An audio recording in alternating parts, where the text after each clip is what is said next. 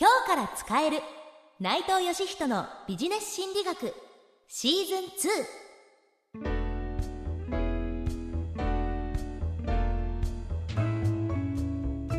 2こんにちは。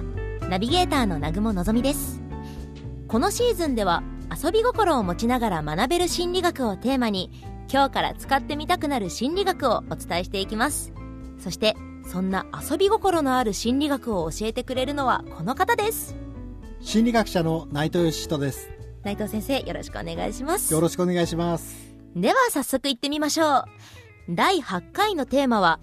恋をしている時の心理学です。まずはこちらのスキットをお聞きください。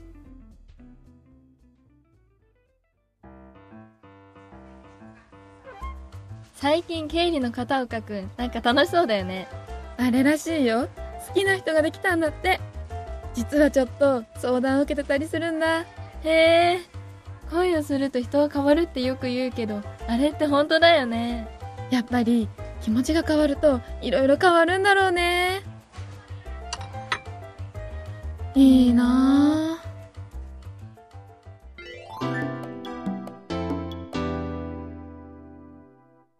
いいなぁ。ときめきっていいですよね。帰ったら少女漫画読みます。はい、ということで今回は、時に楽しくて、時に苦しいかもしれない恋愛に関する心理学を内藤先生に伺っていきます。先生、恋愛に関する心理学にはどんなものがあるんでしょうか？はいまずですね恋愛をすると人人の体はどのように変わるのかというお話をしたいと思いますはい。実はですね恋愛をすると皆さんその心がウキウキしたりですとかそういう気持ちを感じると思うんですが実はそういうウキウキ感とか高揚感というものは人間の体にとっても非常に好ましい影響を及ぼすんですねはい。で、えー面白い研究を一つお話ししますはい。イギリスにあるシェフィールド・ハラム大学のジョン・マルビーという心理学者が18歳から53歳の男女を調査してみたところ実はですね恋愛中は人間は鬱にならないということが分かったんですね。ただしこのけ研究は男性が特に大きな影響を受けました。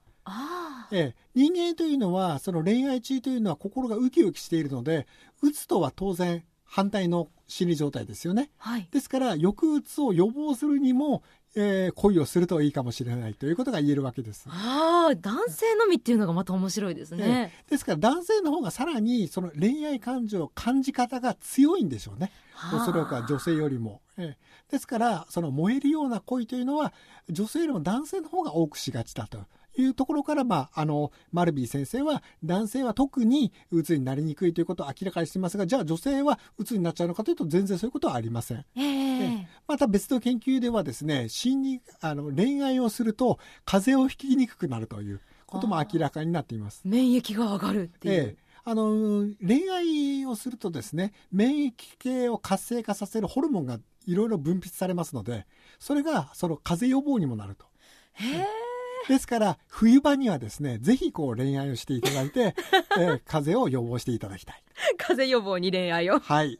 まあ確かに女の子の場合だと恋すると綺麗になるとかも言いますしねあもう。それもそうですねあの動物もそうなんですが例えば鳥とか他の動物もあの恋をすると毛並みのツヤが良くなるんですよ、あ、そうなんですね。ええ、人間もまさにそうで女性も髪のツヤ肌のツヤが良くなります、はいはいはい。ええ実は男性もそうなんですけれど、えー、ツヤが良くなって、えーまあ、免疫系が上がるのでちょっとあの発汗が良くなるあのあええ汗なんかもかきにくい人もかきやすくなったりするというような研究なんかもありますそうなんですいね。ろいろと好ましい影響を体に及ぼしてくれるんですね。はい。それでは続きまして、恋が盛り上がる状況についてお話をしましょう。はい。実は、あー人間の恋愛の感情というものは、ある条件で高まるということが分かってるんですね。ほうそれは何かというと、親や友達からの反対があった時なんです。ああ、燃え上がりそう。ええ実はこの用語に関しても心理学では非常にこうロマンチックな名前が付けられておりまして、はい。ロミオとジュリエット効果と言います。ロミジュリ。ええ、そのロミオとジュリエット効果という名前を付けたのがコロラド大学のリチャード・ドリスコルという心理学者で、この方が140組のカップルを調査してみたところ両親からの妨害があればあるほどそのカップルが感じる恋愛感情あるいはロマンチックな感情というものが高まるということが明らかにされました。はあ人間の恋心というのは反対されると燃え上がるんですね。まあ、確かに漫画とかドラマでもありますけど、ええ友達からあんなやつやめなよって言われてもでも好きみたいな、ええ、そういうことがあります。あるいはその社内恋愛が禁止っていう会社があったりすると、そんな罰則を設けるだけにかえって恋愛感情が高まってしまうのではないかということも心理学的に予想できるわけです。すごくよく見るええですからその恋愛してはいけないという禁止がかえって恋心を燃え上がらせてしまうということがあるので例えば自分が親御さんだったりして娘あるいは息子のお連れてきた恋人が気に入らない時には 反対するのではなくてむしろいやいい人だいい人だって言った方がかえって冷めるのが早かったりするかもしれません。ああなるほど。難しいところですね。はい。はいそれでは続きまして恋愛結婚とお見合い結婚についての比較についてもお話ししたいと思います。はいおそらく現代の多くの方は恋愛結婚をしたいと思うんじゃないかと思うんですけれども、実はですね、結論から言いますと、お見合い結婚もそんなに悪くないよという心理学の研究報告があります。はこの報告を行っているのがカリフォルニア州立大学のパメラ・メーガンという心理学者で、えーレーガン先生はですね、えーお見合い結婚をした人と恋愛結婚をしたカップルにそれぞれの恋愛感情がどれくらいこう長続きするのかということを調べてみたんですね。あはいその結果、両者に全く差がないということが分かりました。へえ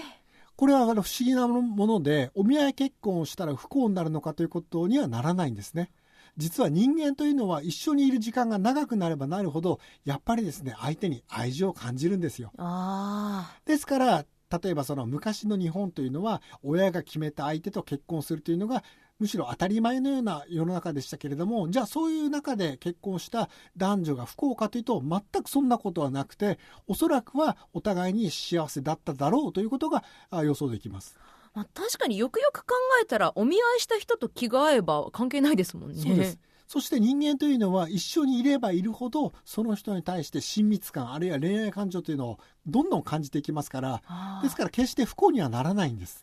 じゃあもうどんな形で出会ってもいいってことなんですね、でですから、えー今流行りのマッチングアプリですとか、はいいろいろなその結婚相談所とかあるいはエージェントという結婚エージェントと呼ばれるところで例えば相手を見つけても全く問題ありませんよということが言えます。はい、そうですね。はいありがとうございます。というわけで、今回も3つの心理学をご紹介いただきました。まとめますと、まず1つ目。恋愛をしていると鬱になりにくい。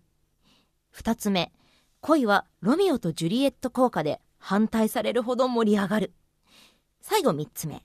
恋愛結婚でもお見合い結婚でも幸せを感じられる。ということで、恋愛に関する心理学を伺っていきました。内藤先生、ありがとうございました。ありがとうございました。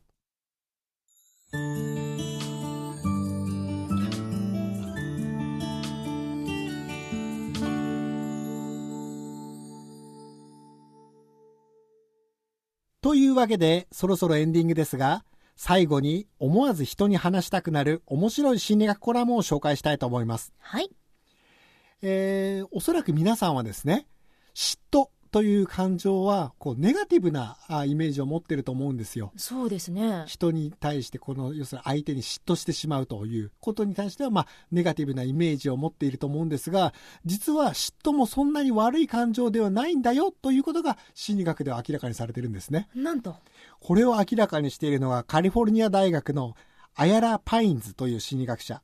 でこの方がですね21歳から64歳までの男女にその嫉妬についてのお嫉妬する時の感情がもたらす心理効果について教えてもらいましたはい。えーその結果ですね、いくつものことがあ分かったんですけれども、えーポジティブなことに関して今からお話ししますと、はいまず一つ目、お互いの存在を当たり前だと考えてはいけないことを教えてくれる。はい。二つ目、嫉妬は関係を長期化するのに役立つ。うん。3番、嫉妬はパートナーを愛していることのサインになる。4番目、嫉妬は倦怠期の関係に興奮をもたらしてくれる。5つ目、パートナーを魅力的に見せてくれる。6つ目、愛情を高める効果を持つ。7つ目、関係をもう一度見つめ直すきっかけになる。8番目、人の体が生き生きとしてくる。というような様々な、えー メリットを嫉妬という感情はもたらしてくれるんですね。めっちゃいい効果多いですそうね。なんです。だから考えてみると嫉妬という感情は全然そのマイナスなものではなくて、えーむしろそのポジティブに捉えた方がいいんじゃないかと思いますね。あ例えばその自分がその好きな人に嫉妬してしまう嫉妬深い自分が嫌だではなくていやいや逆に嫉妬深いからこそいいんだよというふうに思った方がいいかもしれませんあ。あ、確かに。しすぎってなっちゃうともう私は嫌だとか辛くなっちゃう気持ちもあるかもしれないんですけど、うんまあ、やきもち焼いちゃうって時は、そのパートナーのそ方とうですねお話を会話の種にしたりしたら妬を感じるということはつまりそれだけ相手に強い感情を持てるんだということで、えー自分で思った方がいいかもしれませんね。そうですね。嫉妬もうまく活用していきましょう。はい。先生ありがとうございました。はい。というわけで今回は恋をしている時の心理学を学んでいきました。恋愛で迷っている方や恋にネガティブなイメージがある方はぜひ今日のお話を思い出してみてくださいナビゲーターは南雲のぞみスキット出演は長坂風花真田芽衣。そして内藤義人でした。